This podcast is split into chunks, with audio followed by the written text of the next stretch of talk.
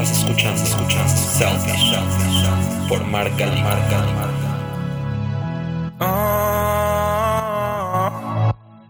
Bienvenidos a este cuarto episodio de este podcast que se llama Selfish. Yo soy Mark y una vez más estoy aquí con ustedes para platicarles sobre un tema que a mí me parece un poco controversial o que parece un poco controversial, no es que a mí me lo parezca, pero este creo que es importante que cualquier persona que se interese en el mundo de las marcas sepa y entienda de qué se trata. Y como lo dice el título, vamos a hablar del marketing después de Cristo. ¿Y por qué después de Cristo? Ahora lo van a entender. Vamos a empezar con que hace unos años más o menos unos 10 años, un hombre llamado Guy Kawasaki, que es un especialista de marketing, dio una plática en Madrid en donde él explicó las bases de un concepto de marketing llamado marketing de evangelización. Él menciona sobre este concepto que cuando un consumidor está tan enganchado con una marca, funciona como este apóstol que se van a lanzar a convencer a otros consumidores de que empleen sus productos y van a hacer que conozcan los valores de marca. Esto es lo que Apple, por ejemplo, hace también. Ahí trabajaba en ese momento Kawasaki y es de donde salió toda esta teoría.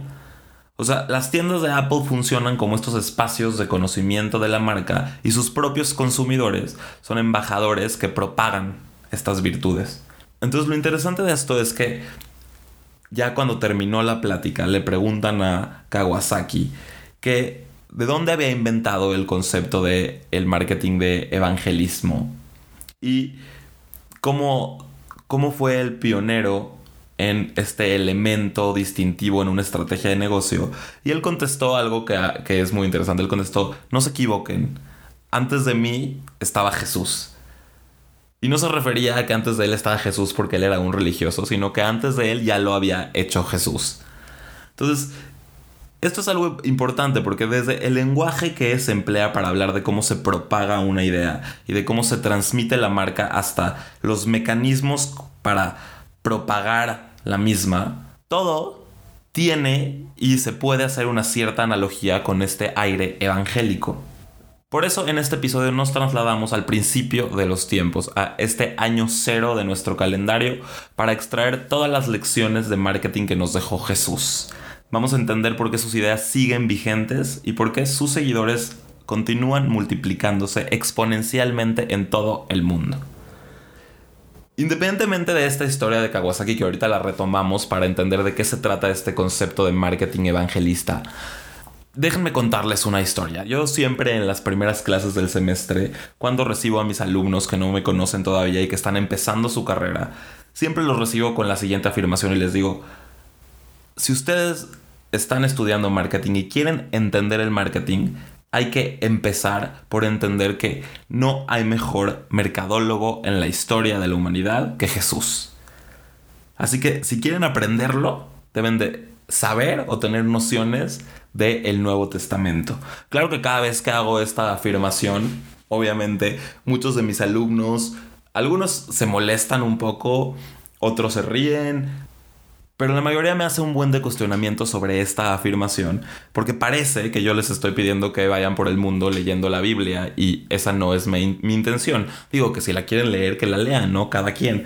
Pero cabe aclarar que yo no soy uno de los seguidores de Jesús por lo que analizarlo como lo que fue un hombre común y corriente me resulta muy sencillo, pero entiendo que es muy difícil verlo de esa manera, porque después de todo, para un gran porcentaje de la población, Jesús es considerado completamente Dios. Porque aceptarlo como esa figura religiosa es muy fácil, pero ¿por qué nos cuesta tanto trabajo ver a Jesús como este vendedor o como este marketer?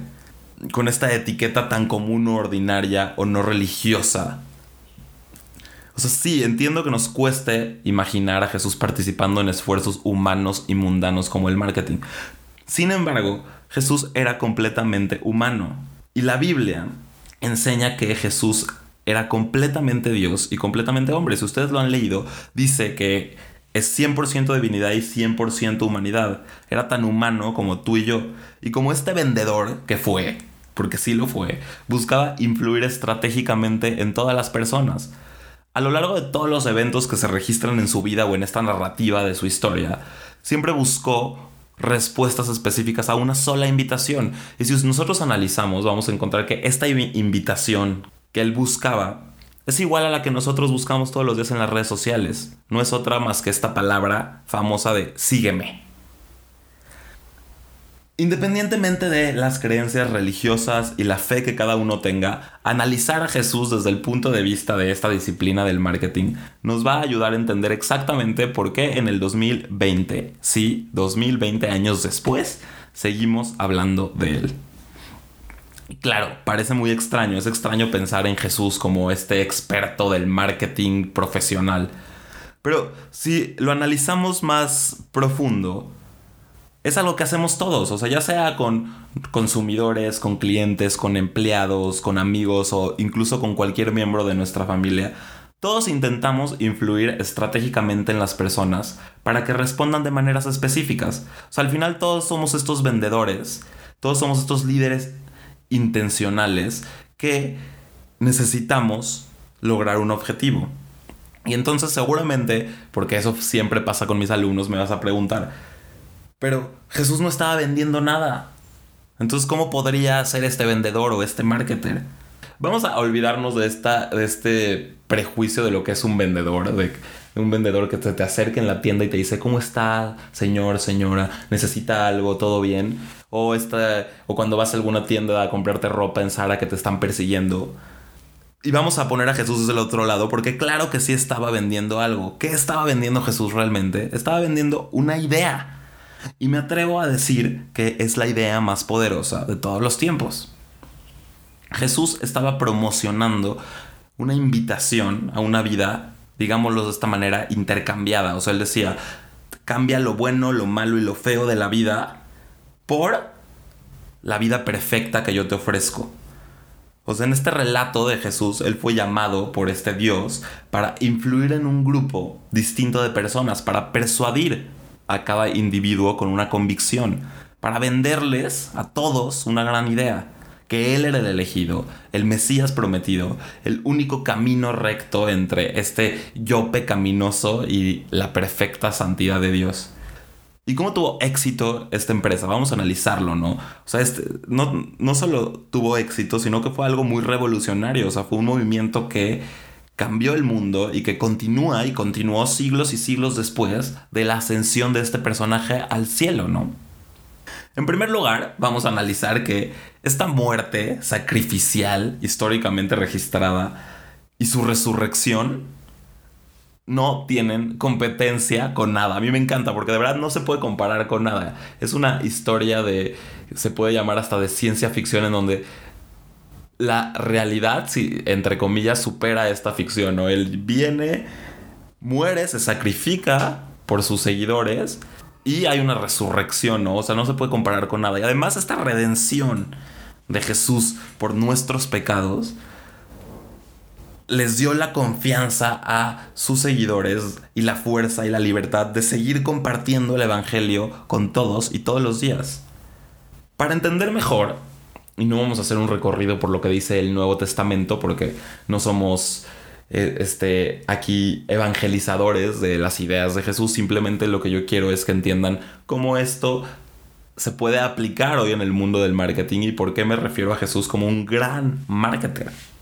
Lo que hice fue de todas las historias y de todo lo que sucedió y poniendo en perspectiva la religión cristiana que hoy existe en el mundo y que tiene muchísimos seguidores, la dividí en seis puntos o seis lecciones que nos enseña Jesús para poder aplicarlo a nuestras marcas, ¿ok?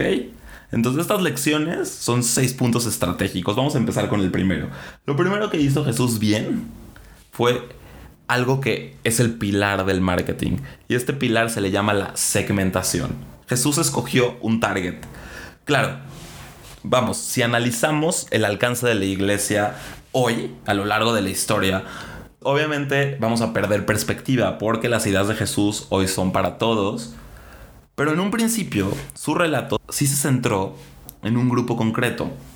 Y si lo miramos desde el punto de vista de una estrategia de marketing, el mensaje de Jesús funcionó, porque empezó en un lugar concreto, en un nicho de mercado exacto. Incluso podemos hablar de una microsegmentación, porque recordemos que en un principio solo contagió sus ideas a estos pocos, a estos doce discípulos. Y estos pocos fueron los encargados de esparcir todas estas ideas por el mundo. El segundo punto que vamos a, a rescatar de esto que hizo Jesús se llama tocar las emociones, o sea, apelar a el lado emocional del humano hacia la empatía. Y si lo analizamos en el panorama actual, todas las marcas están buscando conectar por la parte emocional y conseguir una relación mucho más profunda con sus consumidores. Vamos a recordar que las relaciones emocionales de todos son mucho más duraderas en el tiempo que las que se basan en algo mucho más superficial. Jesús establecía una conexión con sus seguidores o con las personas que interactuaba apelando siempre a las emociones. Basta con acordarnos de todas las historias del Nuevo Testamento para darnos cuenta que todo tiene un componente totalmente empático y emocional. Y eso también ayudó a que la gente lo siguiera y aceptara estas nuevas ideas. El punto número 3 se llama la notoriedad, algo que también todas las marcas están buscando el día de hoy. Y cuando hablamos de notoriedad hablamos de se hizo notar, contó una historia, generó una conversación. ¿Y qué más conversación puedo generar con estas historias de que convirtió el agua en vino, hizo el milagro de los peces, le dio pan a los pobres? O sea, estamos viendo una creciente atención a la marca todo el tiempo, ¿no? Una marca necesita generar cierto material para conseguir que todos los consumidores le presten atención y necesita contar buenas historias. Las historias son las que sirven no solo para atraer, sino para hacerlo además con una calidad y generar elementos de interés que sorprendan. Estas narraciones van a mantener vivo, digamos, la relación entre el consumidor y la marca. Entonces Jesús, una vez más, lo hizo muy bien, ¿no? En esta, en esta narrativa del Nuevo Testamento, pues como les digo, habla de todas las cosas que él fue haciendo para demostrarle a sus seguidores quién era él. En el número 4 tenemos esta idea de la figura de un líder.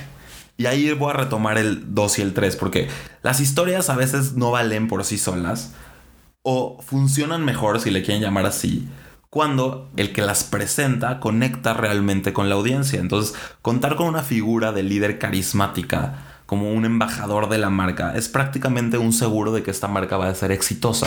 Es un poco lo que les platiqué en el podcast pasado, si tuvieron la oportunidad de escucharlo, con los nazis y Hitler.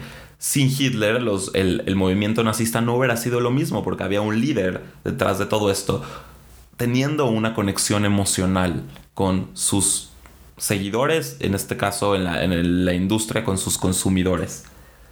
Ahora, imagínense esto. Jesús no solo fue este líder que ofreció un intercambio de valor, sino también se sacrificó por nosotros o por, o por ti o por los seguidores. Entonces eso también hace que te sientas importante y que genere una receptividad más profunda. En el punto número 5 vamos a encontrar esta parte que, con, que retomando los puntos anteriores, Jesús hizo algo interesantísimo, creó una comunidad. O sea, la historia de Jesús nos muestra el poder de un elemento fundamental, que es el boca a boca, esta propagación de su mensaje, de lo que estaba él de alguna forma buscando. Funcionó como una pirámide y fue como una bola de nieve. Empieza con un extremo donde hay muy poca gente que sigue estas ideas y de repente esta buena historia con esta figura carismática empiezan a llamar la atención y se empiezan a contagiar en forma de virus en toda la sociedad.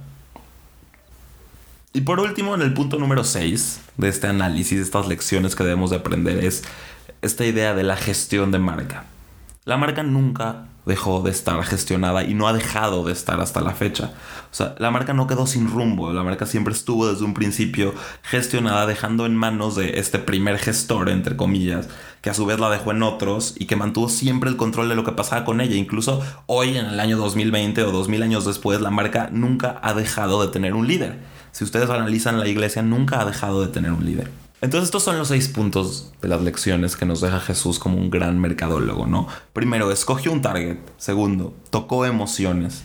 Tercero, contó una historia, fue un gran líder, creó una comunidad y gestionó esta comunidad. Si hoy nosotros aplicamos estos seis puntos a cualquier marca, les prometo que su marca va a ser exitosa. Además, le podemos agregar la parte de que hubo una simbología, tienen un logotipo, si le quieren llamar así entre comillas, que además ha explotado durante 2000 años. Y si no me creen que esto fue exitoso, les voy a leer un poco de datos para que vean que Jesús era un gran maestro del marketing. O lo es, no era. Aproximadamente una de cada tres personas en el mundo hoy afirma ser su seguidor. Además, esta religión que él comenzó, o sea, el cristianismo, si la comparamos con las religiones principales del mundo, el cristianismo siempre se ha movido.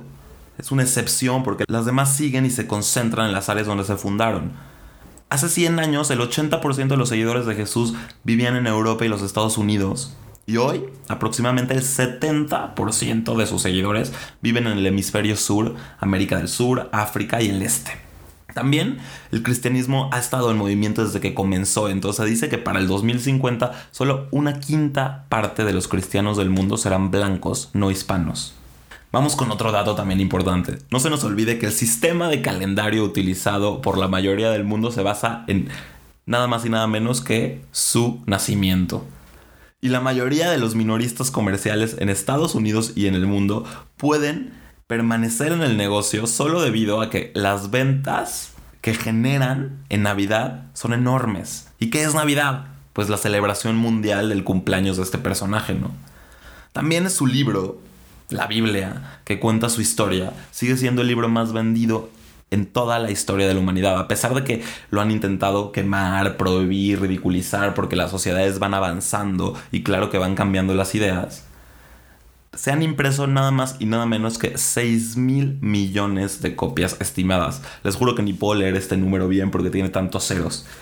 O sea, se han puesto a disposición traducciones con más de 2.000 idiomas y dialectos y sigue siendo el libro más vendido del mundo, año tras año aunque las listas del New York Times y de los, los 10 libros más vendidos en todas las tiendas, en todas las librerías ya no lo pongan porque ya es parte de lo normal, es el libro más vendido del mundo.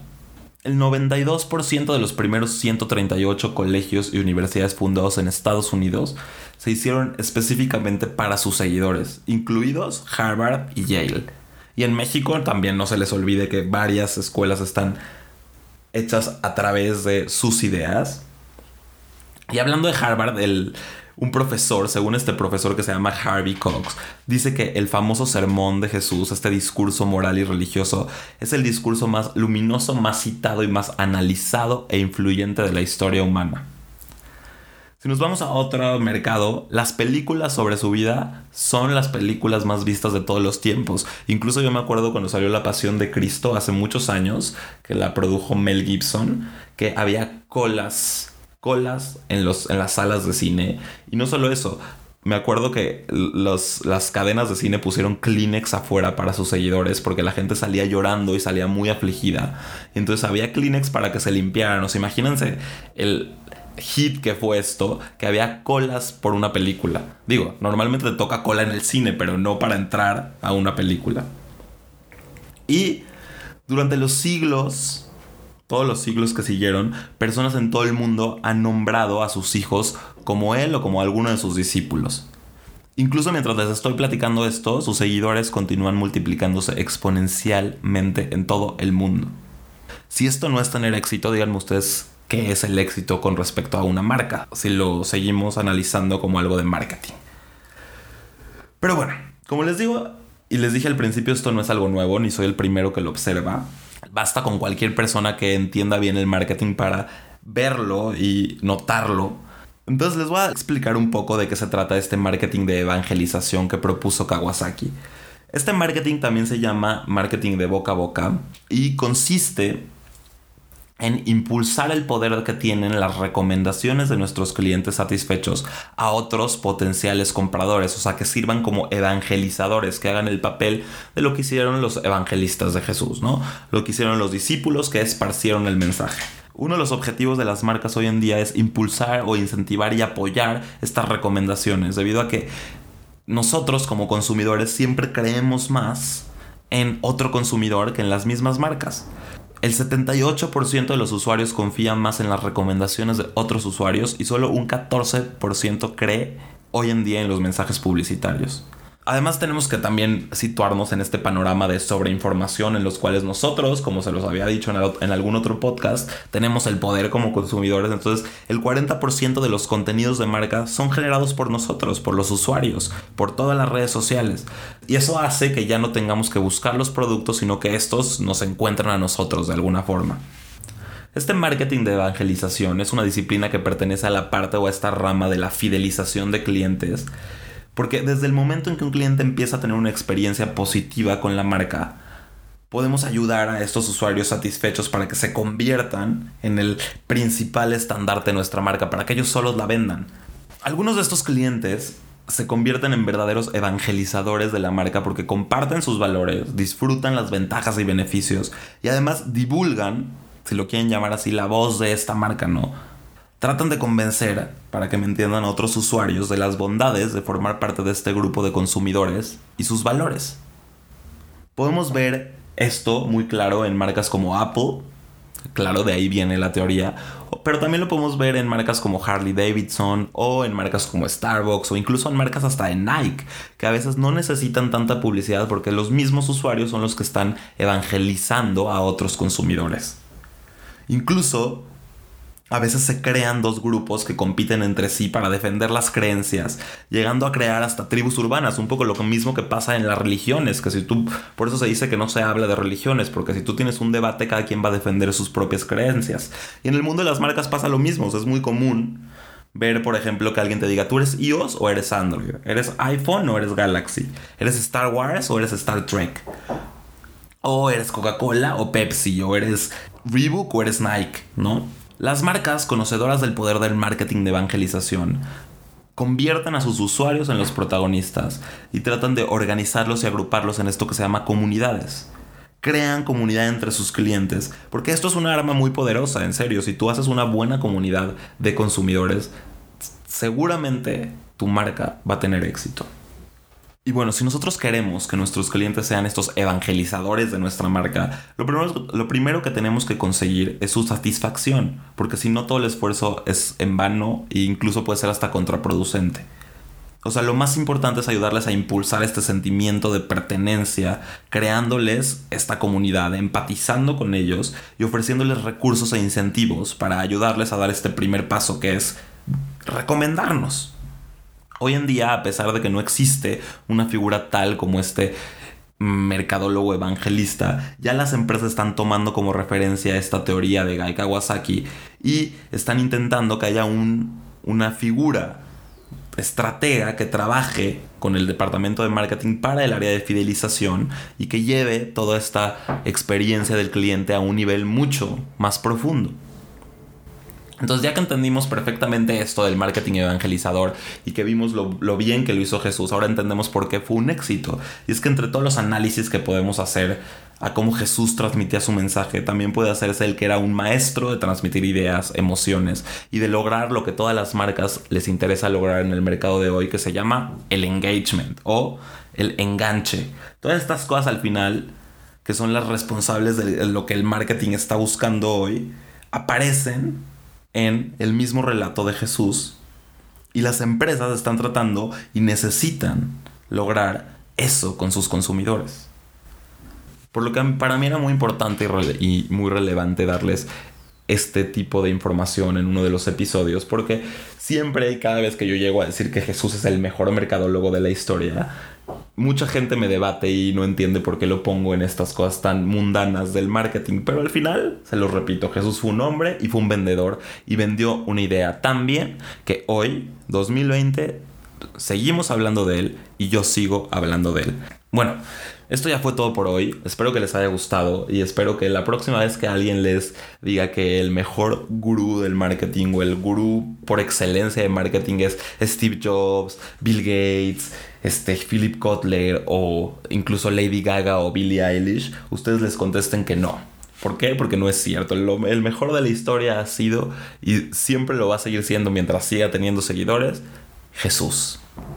Les recuerdo que Selfish no solo es este podcast, también estamos en Facebook como Selfish o en Instagram como self-ish donde ahí estoy compartiendo información relevante todos los días y cualquier duda o aclaración o comentario, ahí se los puedo contestar. Muchas gracias una vez más por escucharme y nos escuchamos la próxima. Estás escuchando, escuchando Selfish por Marca Marca.